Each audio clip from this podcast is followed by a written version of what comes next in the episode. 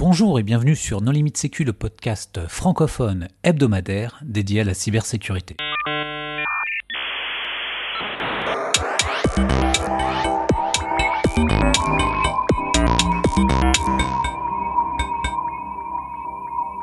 Alors aujourd'hui, nous allons nous poser la question de savoir si la cybersécurité rend ma boule avec Angèle Bertini. Bonjour Ange. Bonjour. Pour discuter avec lui, les contributeurs No Limite Sécu sont Christophe Renard. Bonjour. Hervé Schauer. Bonjour. Vladimir Collat. Bonjour. Nicolas Ruff. Bonjour. Paul Amar. Bonjour. Et moi-même, Johan Uloa. Alors, Ange, tu viens de réaliser une keynote à ce sujet. Qu'est-ce qui a fait que tu aies eu envie de, de traiter de cela?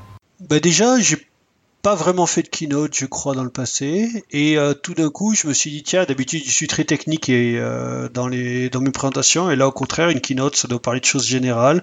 Et qu'est-ce que j'aurais aimé avoir vu dans une keynote, euh, dans justement, qu'est-ce que j'aurais aimé avoir entendu personnellement dans ma, carrière que je n'ai pas eu dans une keynote et qui est vraiment, voilà, du contenu général de keynote, quoi. Toi, au final, Ange, tu penses que la cybersécurité, c'est un métier qui a comme particularité de, de rendre un peu fou?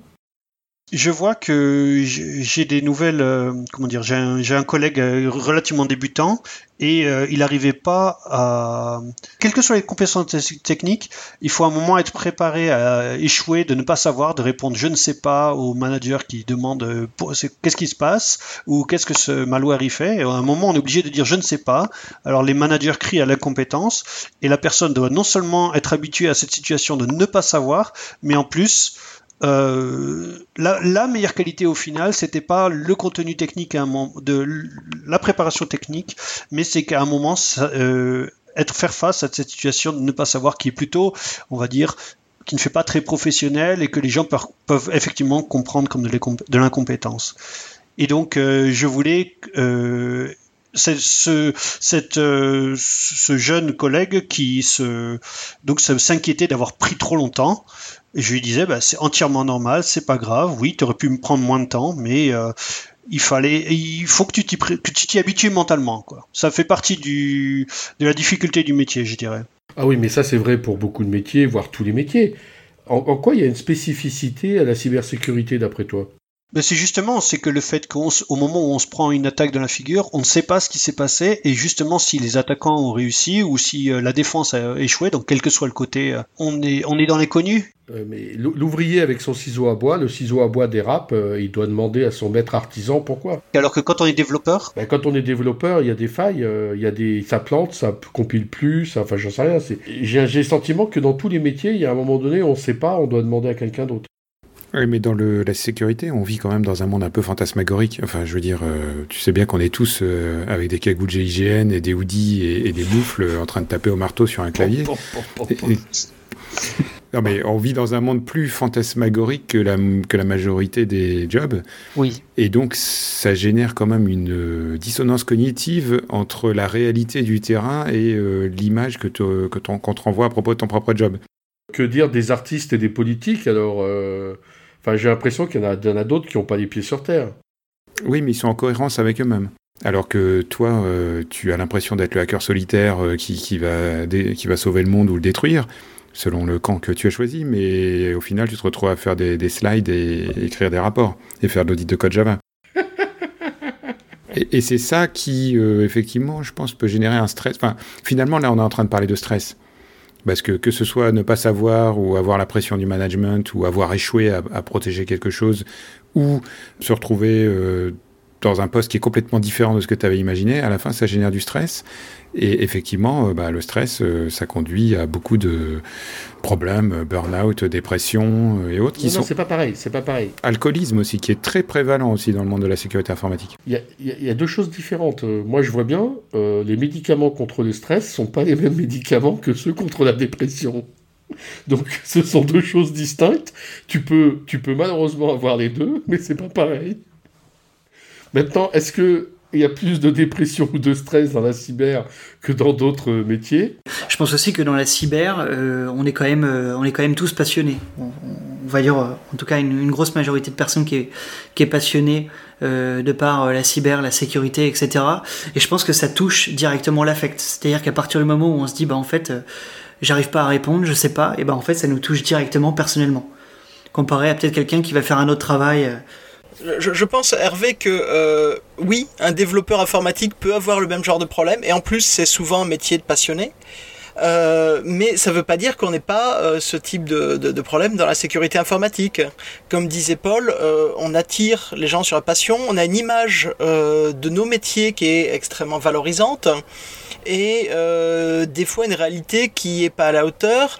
Euh, comme le soulignait Ange ensuite, quand on veut être à la hauteur de ce qu'on voudrait vraiment faire, bah d'abord euh, il y a beaucoup de cadres qui encouragent pas vraiment, donc il faut prendre sur soi-même ou choisir entre abandonner l'image théorique et la réalité.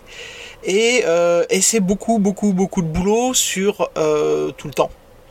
Donc c'est pas le seul métier, c'est pas le seul métier, mais ça, conduit quand même pas mal de gens à euh, des, formes de souffrance mentale qui débouchent bah, sur des, des, choses assez diverses. Euh, euh, vous avez parlé de dépression, ça peut être des burn-out, ça peut être simplement de l'épuisement physique. Il y en a pas mal. Est-ce que c'est que nous? Je crois pas, évidemment. Il faut faire preuve de persévérance. Par, rapport à ça, en fait, je, me suis, un petit peu renseigné. J'ai pas trouvé de stats sur tout ce qui est burn-out, dépression. Par contre, j'ai trouvé un truc sur euh, des stats sur un truc beaucoup moins drôle, c'est euh, le suicide. Et, euh, et par contre, là-dessus, je me rends compte que finalement, nos métiers sont pas du tout les premiers. En France, donc sur 2017, c'est pas du tout ça. C'est les premiers sont plutôt les ouvriers agricoles, pêcheurs, bûcherons. Ensuite, en deux, on a tout ce qui est charpentier, mineur, électricien. En trois, mécanicien, employés d'entretien, ensuite travailleurs d'usine, production. En 5, on a architecte et ingénieur, mais par contre, j'ai l'impression qu'ingénieur, c'est pas nous. Et nous, on est plutôt, j'ai l'impression, en huitième, ce qui est programmateur, mathématicien, statisticien. Euh, et donc j'ai l'impression que nos professions, déjà de base, sont pas du tout celles où il y a le plus de stress. Je veux pas dire qu'il n'y a pas de stress et pas de problématique, mais c'est pas les pires. Après, effectivement, par rapport euh, à la passion, c'est vrai que pour beaucoup, on a quand même la chance de travailler dans un domaine qui est aussi notre passion. Alors c'est presque, je vais presque faire euh, comme du, du, 36-15 usul. Euh, dans notre domaine, il y, a, deux types de personnes euh, ceux qui travaillent dans la sécurité et qui sont passionnés et ceux qui sont pas passionnés. Mais on a quand même pour beaucoup cette chance-là. Et effectivement, ça peut causer des désillusions. Mais après, tu as ça dans tous les métiers, comme dans tous les métiers, il y a des trucs chiants, des trucs intéressants. je pense que ça, c'est un peu le de tous les métiers. Là, je pense que tu fais une extrapolation un, peu rapide parce que euh, typiquement, euh, le problème de tous les métiers agricoles, c'est la solitude. Bah, ça fait partie des facteurs à risque. C'est alcoolodépendance, tabagisme et solitude. C'est les trois pires euh, facteurs à risque. Et pour le coup, les informaticiens sont rarement seuls. Enfin, il n'y a qu'à voir le nombre de conférences de peau. Oui, clairement, nous, on n'a pas la solitude. Donc je pense pas qu'on puisse extrapoler en disant bah, les gens qui se suicident le plus sont forcément ceux qui ont le plus de stress au travail. Ça peut être juste les plus isolés ou les plus pauvres. ça fait partie des bah, tu vois les, trois plus gros facteurs justement il n'y a pas le stress. Il y a alcoolodépendance, tabagisme et solitude. Mais je pense que le stress en fait partie. Moi, je pense déjà que les solitudes, déjà dans être une grosse boîte et être le seul à comprendre les problèmes de sécurité et les gens vous disent pourquoi tu casses les pieds, tu empêches le produit de se lancer, ça donne une certaine solitude, même si on est dans une grosse boîte. Ensuite, euh, déjà, si on fait par exemple on fait de l'offensif, bah déjà le programme il crache pas tout seul. Donc déjà à la base on part sur un échec que au début on n'arrive pas à, par exemple, à avoir son, caractère, euh, le, caractère offensif qu'on veut obtenir avec le programme. Donc déjà, le, le, développeur, on lui demande de faire quelque chose, il peut toujours taper du code et il va pas d'emblée être en, situation d'échec. Et au contraire, moi, je suis côté défensif et je fais de l'analyse de, virus avancés, etc. Donc chaque fois qu'on me demande de faire quelque chose, c'est un cas qui est compliqué, qui n'a pas pu être résolu par les techniques habituelles, etc. Donc tout de suite en commençant, la première réponse c'est si on me donne quelque chose, et forcément, enfin, sauf, coup de chance ou par hasard, j'ai déjà vu quelque chose de similaire, mais c'est la situation, c'est je ne sais pas ou je n'ai encore aucune idée. Donc, alors qu'un développeur, quand même, on lui demande code un truc, bah, il peut commencer à taper et il va pas être en situation d'échec dès les premières minutes, quoi. Alors que moi, au niveau de offensif comme au niveau de défensif, je trouve que euh, enfin défensif de haut niveau, quoi, pas juste analyse de log, etc. Mais euh, d'un côté, analyse de log, c'est pareil aussi. On vous dit tiens, on s'est fait poncer, maintenant trouve euh, la trace du truc. Et au début, c'est bah, je sais pas, je cherche quoi. Donc je, trouve que beaucoup de métiers plus classiques auront déjà l'artisan, bah, il commence à faire son, il, peut déjà commencer et déjà comment avoir un, une, idée de ce qu'il faut faire quoi. Il c'est pas dépendant du, de l'environnement extérieur Enfin, pas trop, quoi pour beaucoup, on a quand même aussi un métier où on doit apprendre quasiment quotidiennement parce qu'on a, on est dans un domaine qui évolue très vite. Et euh, il y a aussi ce défi-là, c'est d'être capable de, en quelques jours, euh, de découvrir de nouvelles technos, de nouvelles choses, de devenir compétent dans le domaine. Moi, après, personnellement, je trouve ça hyper intéressant. C'est ce qui me passionne dans ce domaine-là. Euh, ça peut être dur aussi pour certains.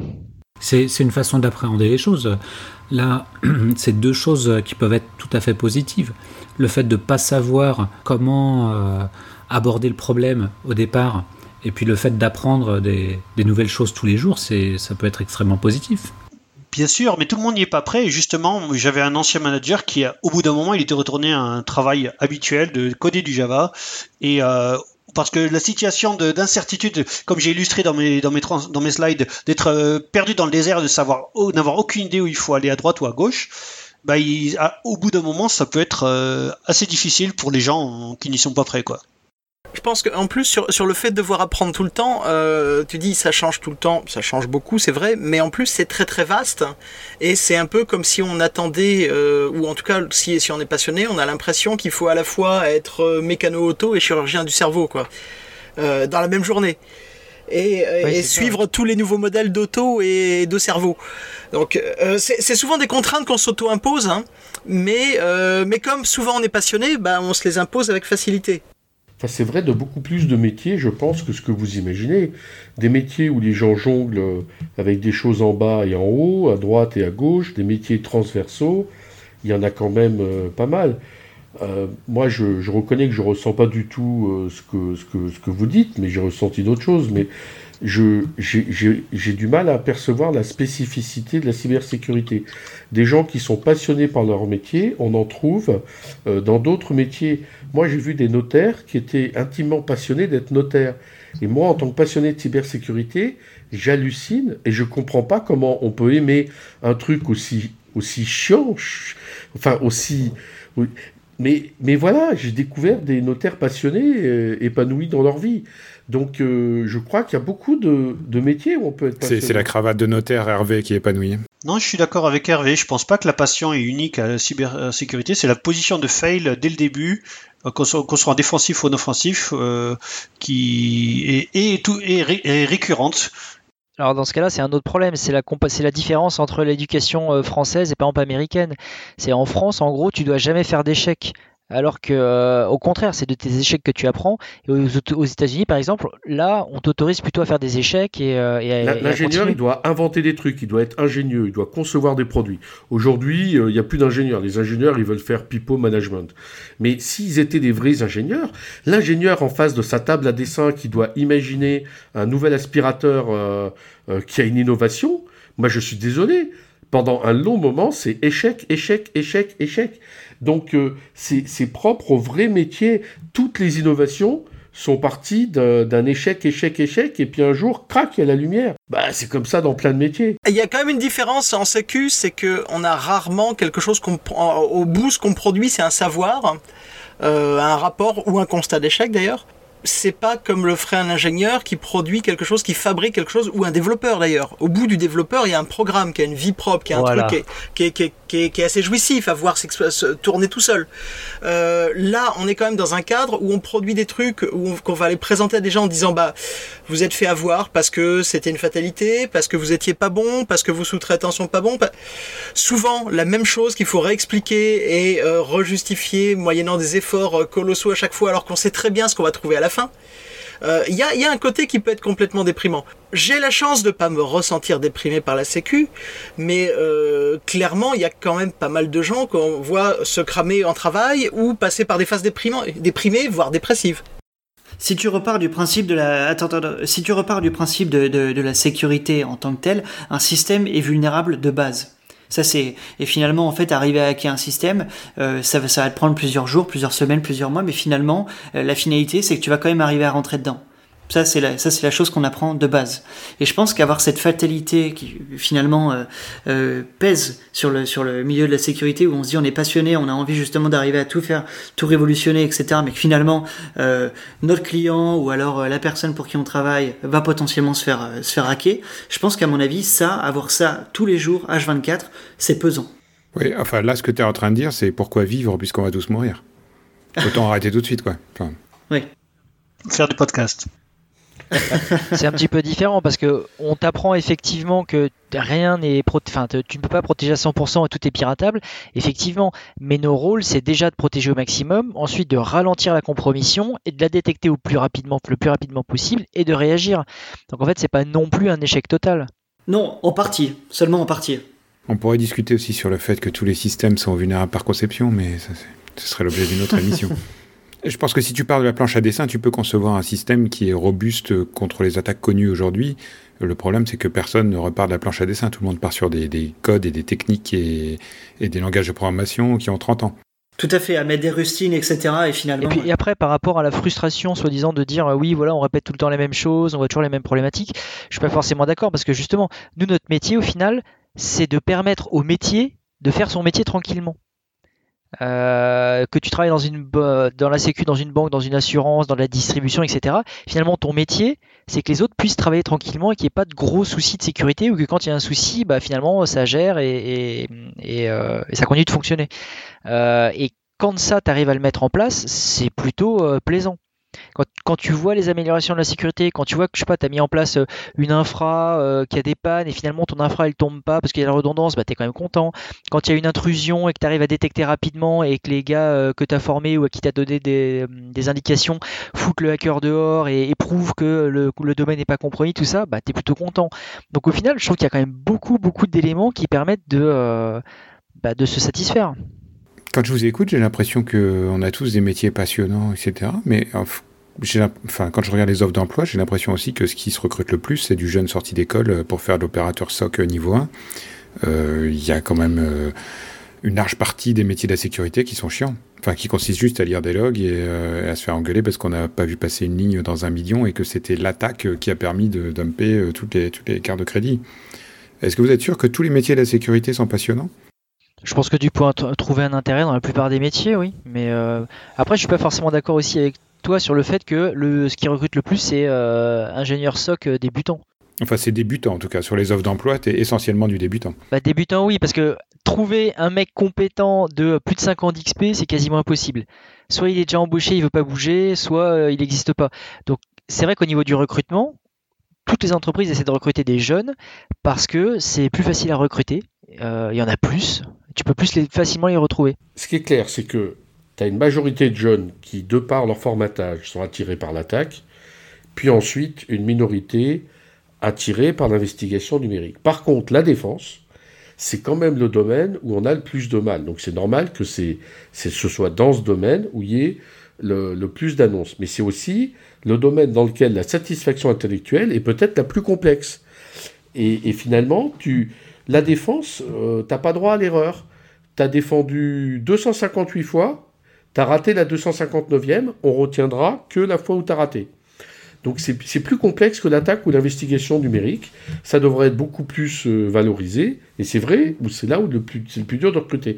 Mais des métiers à challenge où tu dois euh, jamais rater, il y en a d'autres. Y en a d'autres. Enfin, je veux tu prends l'espace, tu prends l'aéronautique, tu prends euh, le, le- il y en a d'autres. Donc c'est c'est c'est pas spécial à la cyber. Je suis pas du tout d'accord parce que vraiment justement l'espace et l'aéronautique, ils ont réussi à maîtriser le rythme euh, du travail et le travail en équipe d'une façon qu'on n'a pas encore atteint dans la plupart des organisations en termes de sécu. Euh, les gens qui travaillent dans le spatial, euh, en particulier s'ils font de l'informatique dans le spatial, on leur dit coder lentement. Euh, si tu fais, si as une vérole qui tombe sur ton bureau, qu'on te demande de la reverser, d'abord on te demande de la reverser vite, on te demande d'avoir des réponses dans 45 minutes alors qu'elle est même pas en pa- unpackée, voire même que, les stages suivants sont pas téléchargés. Et en plus, alors que tu vas y avoir passé 20 heures, que tu as probablement passé ta nuit, il y a quelqu'un sur un blog sur internet qui aura posté le truc avant toi. Et du coup, tu passes pour, un, pour une quiche auprès de ton employeur. Il y, a, il y a quand même des pics, et euh, c'est sans doute plus aigu dans, dans la défense, c'est qu'il y a des pics de suractivité et d'hy- d'hyper euh, attente. Euh, parce que en plus, effectivement, quand tu dis euh, dans la défense, euh, il y a traité les logs, il y a aussi quand tu traites des incidents, des attentes très très intenses des organisations de savoir qu'est-ce qui s'est passé, quand est-ce que ça s'arrête, comment on remédie, qui est derrière tout ça, et qui sont une pression avec des pics. C'est pas c'est pas quelque chose qu'on lisse dans le temps. Peut-être qu'un jour on y arrivera, mais aujourd'hui c'est pas le cas. Euh, donc il y a des particularismes. C'est pas la seule profession, hein, c'est vrai, mais il y a des particularismes et, surtout, ce que, je pense que ce qui est intéressant, c'est que le décalage entre l'image euh, un petit peu idyllique, effectivement, de euh, je vais faire un job super cool avec un avec une capuche sur la tête et euh, poney le monde entier, et là où il y a beaucoup de boulot dans le monde de la forme, de la sécurité les pompiers et la police, c'est pareil. Le mec, il fait pompier, il croit qu'il va éteindre des incendies. Oui. Mais il fait que du SAMU social toute la journée. Sauf qu'aujourd'hui, euh, la réalité des métiers de pompiers et de policiers sont quand même un peu mieux connus, alors que là, on bénéficie encore d'un effet de nouveauté. Mais effectivement, c'est le même genre de stress sur la réponse. Euh, il y, a, y, a, quand même un autre facteur, c'est que euh, le jeune pentester, aujourd'hui, beaucoup de jobs consistent à être jeune pentester lançant Nessus. Non mais c'est pas un pentest, ça, mais arrête. Mais ça n'existe pas, c'est pas possible ça. Euh, si, si, si, si, euh, nous, en, nous en non, Et non seulement ça existe massivement, mais euh, il y a une raison simple, c'est que ça coûte vraiment cher ton heure, ton heure de pentester et qu'il y a beaucoup de gens qui veulent avoir le label euh, j'ai j'ai fait travailler quelqu'un de la sécu, mais qui veulent, qui peuvent ou qui veulent pas ou qui peuvent pas payer le prix. Donc il y a, y, a, y a, un décalage important entre l'image idéale et, et, la réalité pour des gens qui sont passionnés et ça provoque des problèmes il y a sûrement un décalage parce qu'en plus les, les, jeunes, je pense qu'ils ont une vision de euh, quand tu vas bosser dans la sécurité, tu vas être une espèce de super-héros, un Superman qui va sauver euh, la veuve et l'orphelin. Et c'est vrai que dans la réalité, euh, c'est pas tout à fait ça, mais parfois ça l'est. Et effectivement, c'est pas comme ça 100% de ton temps, mais il y a des trucs chiants. Moi, dans mon boulot, quand je dois faire mes saisies de temps dans les logiciels, c'est chiant, mais ça représente une petite partie de mon boulot. Il y a de, dans tous les trucs, dans tous les boulots, il y a des parties chiantes. Mais je pense, c'est là que je suis pas d'accord avec vous, c'est que je pense qu'il y a plein d'éléments hyper intéressants dans notre boulot et que euh, et qu'il y a moyen justement de euh, bah, de s'en sortir. Oui, mais alors toi, tu es peut-être encore euh, jeune. Ouais, malheureusement, plus tellement, Hervé. Hein. Alors, moi, pour, pour, aller dans le sens de Vlad, moi, j'ai pas entendu des choses qui soient vraiment caractéristiques de la cybersécurité. C'est-à-dire que les problématiques que vous avez énoncées, on les retrouve dans d'autres métiers. Bah, c'est moi qui Avec des angles différents, mais je vois pas de, de, de choses vraiment caractéristiques ce que disait Christophe aussi sur euh, les mecs qui se font mettre la pression là, pour moi c'est peut-être pas vraiment un problème d'employé, c'est plutôt un problème de management. C'est que si les managers mettent une mauvaise pression, engueulent pour un rien, euh, donnent des délais délirants, là c'est un problème de management. C'est pas un problème du métier ou, euh, ou, des personnes qui travaillent dans le domaine. Mais justement, encore une fois, moi je bosse en analyse de malware niveau 2. Si, si la défense faisait bien son travail, j'aurais rien à faire et au contraire, chaque fois que j'ai un, un cas à traiter, un nouveau cas à traiter, c'est un fail et ma réponse, ça va être a priori, je sais pas. Sauf dans le cas où on l'a documenté et c'est juste qu'on n'a pas eu le temps de mettre en œuvre quelque chose de supplémentaire, mais voilà quoi. Et euh, voilà quoi, mon travail, c'est vraiment. Euh, c'est ça quoi. Je crée rien. Enfin, je crée de la de, de l'aide, de l'aide incrémentale pour la, que la défense s'améliore, que la documentation s'améliore. Oui, c'est un peu du, du pansement. C'est comme être ambulancier, etc. Oui, c'est vrai. Mais alors, Vlad, toi, tu es encore jeune, donc on pourrait te poser la question. Enfin, je suis encore jeune, j'ai 39 ans. Euh... je suis plus si jeune que ça. Et Paul, il a combien? J'ai 27. Euh, Est-ce que la cybersécurité, c'est pas comme le vélo finalement? Ça fait pas des beaux vieux est-ce que vous connaissez des gens qui restent euh, longtemps euh, dans la cyber, euh, qui gagnent en expérience, en sagesse, ou est-ce que finalement tous les gens que vous connaissez, avec l'âge, sont devenus aigris, sont partis faire autre chose? Parce que moi, j'ai plein d'histoires de gens qui aujourd'hui font de la peinture de nuit artistique, par exemple, au lieu de faire de la cyber, ou qui sont partis dans la, dans la blockchain en espérant devenir riches rapidement ou autre. Ouais, mais est-ce qu'il y a pas un biais cognitif là-dedans où tu ne te souviens que des cas un peu exceptionnels et tous les gens finalement qui entre guillemets continuent leur carrière tranquillement dans la cybersécu ou la sécu tout court et euh, tu t'en souviens juste pas. Bah eux ils veulent plus parler à Nico. Clairement des cas comme tu me cites, je réfléchis rapidement, j'en connais qu'un seul qui est parti faire euh, kiné euh, en Bretagne. Mais sinon, tous ceux que je connais sont encore dans le domaine, d'un certain âge, cinquantaine approchant. Enfin voilà, Ok. Sans problème plus que ça. Après, ça, c'est peut-être juste des petites crises de la cinquantaine, euh, et c'est peut-être pas forcément relatif au milieu de la cybersécurité. Hein. Oui, oui, mais j'ai quand même vaguement l'impression qu'il y a une surreprésentation des jeunes générations. Et euh, bon, après, c'est peut-être qu'ils sont plus visibles, ils passent plus de temps sur Twitter, etc. Mais je serais quand même assez surpris d'avoir la pyramide des âges en sécurité et de, voir euh, si c'est quelque chose que tu peux faire toute ta vie et que tu, pour lequel tu gardes la flamme. Et... Tu peux pas apprécier la pyramide des âges dans un métier nouveau. Donc, soyons, soyons clairs. Alors, moi, j'ai la chance justement de faire de la cyber, d'être au milieu de jeunes. Euh, et, je suis pas allé chez un utilisateur final pour me retrouver au milieu de vieux, parce que je connais des RSSI qui craquent parce qu'ils sont dans des boîtes où la moyenne d'âge est 46, 49, 52 ans, enfin c'est catastrophique. Moi j'ai 53, mais je suis au contact de jeunes. Mais pourquoi euh, je vais être beaucoup moins nombreux de ma tranche d'âge que des jeunes? Non mais attendez, vous connaissez beaucoup de gens qui faisaient de la sécurité en 86, 87, euh, etc. C'est tout. C'est juste que c'est un métier nouveau. Donc évidemment, il y a surtout des jeunes. C'est juste parce que c'est une croissance. Donc euh, on peut pas juger. Mais sincèrement, je connais plein de gens et, des, des, des, aînés. Prenez par exemple Paul Ricci. Il était déjà à fond dans la sécurité quand moi j'ai débuté. Il m'a appris plein de choses il est resté dans la sécurité jusqu'à sa retraite cette année. Donc euh, j'en ai plein des, gens comme ça qui sont restés dans la sécurité jusqu'à leur retraite. Donc oui, on peut vivre vieux dans la cyber et très heureux. Hervé, en 86, il y avait déjà le CCC France, donc euh, il y avait plein de gens qui faisaient de la sécurité en France. Ah, alors que, alors est-ce que ceux qui étaient au fameux Chaos Computer Club, oui, ceux que je connais de cette époque ne sont plus dans la cyber. Bah, ils sont en prison surtout. Ils sont kinés en Bretagne.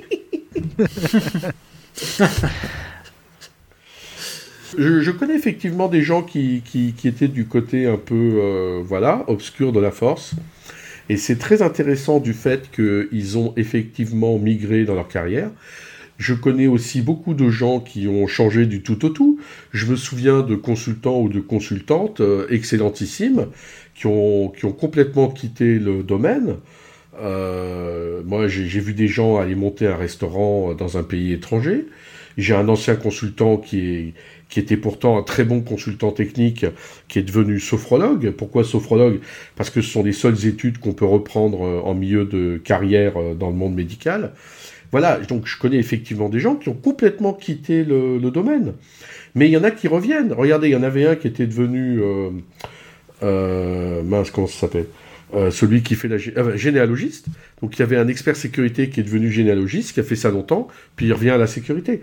Donc euh, finalement, ouais, la sécurité, on y revient. Est-ce que c'est pas commun à tous les métiers aussi, le fait de changer de carrière plusieurs fois dans une vie? Moi, j'ai l'exemple de ma mère qui était directeur technique et qualité dans l'aérospatiale et qui a bossé dans la fin de sa carrière dans des usines de freins. Ça, ça n'a rien à voir et elle a changé de métier. Donc euh, je pense qu'il y a beaucoup de gens dans beaucoup de métiers différents qui, durant leur carrière, changent complètement de métier. Et c'est pas c'est pas spécifique chez nous. On est en train de dire que la cyber est pas spécifique. Mais alors la question c'est est-ce que on devient plus ma boule dans la cyber qu'ailleurs? Je pense, une des spécificités, je pense, par rapport aux, aux autres métiers, éventuellement à la police, c'est qu'on a un petit côté un peu policier, Zorro, et en fait, pas tout à fait, parce qu'on n'a pas le droit de, on n'a pas les droits de la police, mais il y a ce petit côté, je pense, qui doit, qui doit jouer sur euh, cette spécificité-là. On a un autre point commun, c'est qu'on fait suer tout le monde. On est là pour emmerder le monde. Oui. Ouais, enfin, encore une fois, je prends l'exemple de ma mère qui était directeur qualité, elle emmerdait tout le monde. Hein. Mais ça, ça, fait partie, ça fait probablement partie des métiers qui s'en rapprochent, la qualité. Oui. Mais euh, euh, attention, je pense que personne n'a dit que euh, la sécu, faire de la sécurité informatique était le seul métier qui, qui pouvait amener des gens à se cramer. je pense que le point qui est intéressant, c'est de souligner que c'est un métier dans lequel le risque existe parce que c'est à la fois un métier où il y a beaucoup à faire, où il y a de l'adversité et où ça nécessite un fort investissement continu ça ne veut pas dire que ces arguments-là ne puissent pas être retournés, tu l'as bien dit Vlad. C'est ces arguments-là aussi qui font que ça en soit un métier passionnant. Moi, je connais des gens qui trouvent vachement intéressant de faire des études des BIOS. Alors, vous allez me dire, oh là là, comment ils sont bizarres, ceux-là. Mais, et j'en connais qui aiment bien la gestion de risque, j'en connais qui aiment bien écrire des procédures. Dans la sécurité, euh, il y a aussi des gens qui font, qui sont très divers. Euh, on n'est pas un seul métier, on est toute une diversité de métiers, euh, de l'attaque à la défense, euh, de l'organisationnel au contrôle, etc. Donc c'est difficile de faire une généralité par rapport à la diversité des métiers qu'il y a dans la cyber. Il y a aussi un autre point que je vois, et là je, je reviendrai un petit peu sur la présentation de, d'Ange que bah, du coup j'ai eu l'occasion de l'avoir euh, au, au Haclu, euh, où il revient euh, en l'occurrence justement sur le syndrome de l'imposteur. Et, là on en arrive en fait justement où la, la communauté en fait c'est à la fois un atout, mais ça peut aussi être un désavantage énorme. C'est-à-dire que je trouve que là, depuis, depuis plusieurs mois, voire même plusieurs années, on arrive un petit peu à la sécurité marketing avec des personnes qui vont se faire mousser énormément quand ils vont trouver des, nouvelles vulnérabilités, ils vont venir présenter des trucs, etc. Ça va être des vrais rockstars sur scène. Et les personnes qui peuvent être un petit peu introverties, déjà rien que euh, de rentrer dans le milieu de la cybersécurité, ils se retrouvent en conférence avec des personnes comme ça, ils se disent mais en fait euh, je pensais pouvoir apporter quelque chose, mais en fait ces personnes-là qui sont euh, qui sont sur scène, mais laisse tomber, c'est des personnes qui sont inapprochables. Et ben ça justement on va très certainement, en tout cas c'est comme ça que je l'avais ressenti en, en, en, voyant les slides d'Ange, bah c'est en fait finalement se refermer, se dire bah en fait euh, non, euh, euh, finalement je suis pas bon, euh, ce que je vais faire, bah, en fait la recherche que j'ai fait euh, ces six derniers mois, bah en fait ça vaut rien, et en fait finalement c'est se refermer face à cette communauté qui est où il y a quand même une sacrée partie là depuis quelques mois qui qui raconte quand même beaucoup de conneries quoi. Oui, mais alors là on revient à un problème d'encadrement c'est à l'encadrement à remotiver, repositionner les choses dans leur contexte euh, et montrer que le mec sur scène qui joue à l'acteur et qui frime, euh, enfin, je veux dire, c'est pas ça la cyber. Ça va au-delà de ça. Tu peux aller sur Twitter. Euh, enfin, sur Twitter, tu te fais déchirer. Le, moindre faux pas, le moindre, la moindre remarque de travers, tu as le monde entier derrière toi. Enfin, tu as des gens qui, sont, qui ont tweeté avant de monter dans l'avion et quand ils ont atterri, ils étaient virés de leur boulot. Leur, leur mot de passe avait été découvert, leur compte en banque siphonné, etc. Il y a quand même une agressivité dans la cyber. C'est euh, marche ou crève. Quoi soit tu es le plus fort, euh, soit tes mails sont sur Internet. Et... Encore une fois, c'est pas lié à la cyber. Regarde le nombre de célébrités de politiques qui ont fermé leur compte Twitter parce que pour un truc à la con, euh, ils se faisaient défoncer. Là, j'ai vu récemment un journaliste qui s'est fait livrer un truc Deliveroo. Le livreur euh, a donné sur Twitter son adresse, ses informations personnelles. Il a gentiment demandé est-ce que tu peux enlever? Et là, ça a été, euh, il s'est fait défoncer par tout le monde, insulté. Enfin, donc c'est pas c'est pas lié à nous, c'est tout le monde ça je pense. C'est vraiment les réseaux sociaux. Pour moi c'est. Enfin, les hommes politiques sont aussi c'est un métier assez particulier aussi. Quoi. Non non mais là c'était un journaliste par exemple. Mais euh, non Twitter c'est vraiment particulier. Je pense pas qu'il fallait euh, lier ça à notre métier. Oui, bah, c'est pareil dans les conférences. Hein. Tu sais, les conférences, ça consiste essentiellement à se moquer des autres en disant euh, j'ai trouvé des failles dans leurs produits. Euh, regardez, les pauvres, euh, ils ont toujours pas réussi à corriger des XSS dans leur site web, euh, etc. Enfin, mais par contre, les, les, gens qui viennent faire ce genre de conférences ne proposent jamais de solution pour, euh, pour ne plus avoir de XSS dans ces applis web. Si tu arrives à caser des conférences sur des XSS en 2018, chapeau. Hein. bah, oui. Et oui, en, en, 2018, tu fais des conférences sur les XSS. Hein. Regarde la conférence de Christophe Kotowicz, par exemple, sur les robes gadgets qu'il a présenté à Black Hat. Enfin, je veux dire, le XSS, c'est pas un problème résolu. Les DOM-based XSS, les injections de templates dans Angular, les choses comme ça, euh, c'est... Oui, effectivement, tu mets plus Script Alert 1 dans ton URL, mais il y a encore des choses à faire dans le domaine des XSS. Finalement, on a la chance d'être dans un podcast où euh, on a, et désolé Paul, pas mal d'ancêtres. Qu'est-ce que ce serait votre recommandation pour bien vivre euh, et vivre longtemps dans la sécurité informatique sans partir élever des chèvres en Ardèche? Bah, voilà, c'était un peu pour ça que j'ai été venu avec cette présentation. C'était déjà, même si la, cyber n'est pas une exception, etc., bah, c'était déjà d'en parler et d'entendre que quelqu'un qui présentait devant eux allait euh, burner un slot de keynote, pas pour dire à quel point euh, voilà l'avenir était beau, mais au, point où dire bah, ça arrive à tout le monde. Donc euh, pas arriver avec des solutions, mais pour vous dire bah au moins voilà quelque chose. Et honnêtement, j'ai eu énormément de retours pour cette présentation, des retours parfois très très durs, euh, voilà quoi, un, un, racontable. Mais déjà, c'était ma première idée, quoi. Justement, je sais pas quoi faire, mais au moins déjà en parler, quoi, et, ouvrir le dialogue sur le sujet. Et pour le coup, hein, je pense pas que c'était burné. Hein. Enfin, le, mot burné, ça fait un petit peu euh, péjoratif. Je, enfin, je, pense que c'était, important d'en parler et c'était une, une keynote qui fait ouvrir les yeux. Euh, et, et, je pense que finalement l'ambiance, enfin pour, pour avoir été là et peut-être que euh, dans nos éditeurs il y aura d'autres personnes qui, ont, pu participer à cette présentation, elle est, elle est en ligne aussi. Hein. Et je crois que tu donnes beaucoup de, enfin plus de détails, on va dire, dans la version en ligne avec les. Et la vidéo a été enregistrée, elle est disponible sur YouTube. Hein. Ouais, la, la, la, vidéo a été, a été enregistrée. Euh, je, pense, je pense que c'était vraiment un sujet qui était extrêmement important et, et ça avait exactement sa place en keynote. Euh, et surtout dans une, dans une conférence euh, enfin, du type euh, Acclure. Hein. J'ai aucune part chez eux, mais c'est vrai que c'est une, une, conférence qui est quand même très euh, communautaire. Euh, les gens sont extrêmement abordables, etc. Enfin, je trouve que vraiment c'est un. Je pense qu'il n'y avait, pas, il y avait pas meilleur endroit pour, pour, pour le faire. Bien sûr, mais tu es une keynote, tu es, es, invité, tu, tu as l'embarras du choix du, du, truc. Alors je pourrais parler encore mmh. de choses générales où je me suis dit, tiens, non, ça sera plus personnel. Et justement, je vais en parler parce que, parce que je l'ai pas entendu. Et donc, tu pourrais te dire, mais c'est pas, les keynotes sont pas habituellement comme ça. Donc c'est ça que je voulais dire par, mmh. par ouais. burné. Bon, finalement, en conclusion, est-ce qu'on pourrait dire que la cybersécurité rend ma boule? Euh, oui, mais pas plus que le reste. Oui, c'est ça. Alors, il faut anticiper, et donc il faut que les gens aient euh, la conscience de demander de l'aide, d'appeler à l'aide, euh, de pas se dire euh, qu'ils vont surmonter par eux-mêmes, que ça va bien se passer. Je, je pense que c'est vraiment important de dire aux auditeurs, eh ben, euh, en écoutant cet épisode, réfléchissez où vous en êtes et euh, n'hésitez pas euh, à appeler euh, à l'aide autour de vous. Alors peut- peut-être pas nous, nos limites sécu, hein, mais effectivement, il y a des gens qui sont passés par d'autres épisodes douloureux d'une autre nature.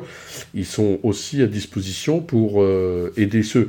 Moi, ce que je souhaite, c'est que profitez de la cyber et surtout, surtout, surtout, ne devenez pas ma boule à cause de la cyber. C'est trop génial. Je, pense aussi que c'est important d'avoir un certain équilibre. C'est-à-dire que quand on est, euh, quand on vit notre métier, euh, voilà, comme euh, comme une vraie passion, bah du coup on se donne à 100%. euh, comme disait Christophe, on va passer des nuits, on va reverser quelque chose et on va y passer énormément de temps, même sur le plan on va dire personnel. Je pense que c'est important d'avoir un certain équilibre et de trouver des choses à faire qui sont pas justement liées à la cyber. Alors c'est pour ça qu'après peut-être qu'on a des personnes qui partent et qui vont élever des chèvres en Ardèche ou des choses comme ça.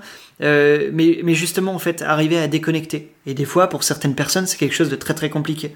Donc, par exemple, euh, je pense toi, à mon avis, Ange, euh, bah, t'as justement tout ce qui est euh, dessiné, etc. Enfin, euh, après, je pense que ça, c'est justement avoir un petit, un, exultoire dans lequel en fait on peut arriver à s'exprimer et, et quelque chose qui soit quand même déconnecté à sa façon, quoi, qui permet d'aider. Après, moi, je vais juste dire une, une pure banalité, mais euh, il faut aussi essayer d'avoir une vie saine, c'est-à-dire euh, de manger sainement, d'essayer de dormir suffisamment, de faire du sport, de prendre des vacances, de se reposer, de voir des amis, d'aller prendre des verres avec les copains. Enfin, c'est, ça paraît con, hein, mais c'est quand même hyper important pour avoir un rythme de vie sain, euh, stable, et euh, voilà, t'as le droit de faire des excès de temps en temps, mais pas tous les soirs, mais enfin voilà. C'est très très banal, mais ça permet quand même de, euh, de garder une certaine stabilité dans sa vie et, euh, et peut-être de pas craquer. Oui, parce que c'est clair que la spécificité de la cybersécurité, c'est qu'on reste assis devant un écran toute la journée quand même, hein, et parfois toute la nuit. En termes d'activité physique, euh, Alors j'ai un collègue qui avait proposé chez nous des espèces de boîtes en carton qui te permettent de surélever ton écran, pas très cher, et en fait après comme ça tu peux travailler debout. Ou sinon j'ai vu des boîtes où tu as comme, euh, comme fait euh, Linus Torvald, c'est tu, euh, tu tapes sur ton clavier qui est sur un tapis de marche, et ça te permet aussi de pas être statique. Alors, les tapis de marche, on a ça au bureau. Le problème, c'est que ça fait du bruit, donc dans l'open space, c'est juste impossible. Par contre, effectivement, on a aussi tous les bureaux sur vérin, et du coup, tu peux lever ton bureau dans la journée si tu veux te mettre debout à près 10-20 minutes, quoi. Tu restes pas debout deux heures à travailler. Ça, ben, Ou alors, faut vraiment être un maître yogi, quoi. Et ce qui marche aussi, par exemple, c'est les balles, euh, s'asseoir sur une balle. Avec les balles de yoga, là, les, les grosses balles gonflables. De, de quelle taille Euh, 1m20 de diamètre. Et du coup, euh, ça t'oblige à garder l'équilibre et donc à avoir une posture euh, correcte devant l'écran. Bon, eh bien, chers auditeurs, nous espérons que cet épisode vous aura intéressé et nous vous donnons rendez-vous la semaine prochaine pour un nouveau podcast. Au revoir. Au revoir. Au revoir. Au revoir. Au revoir.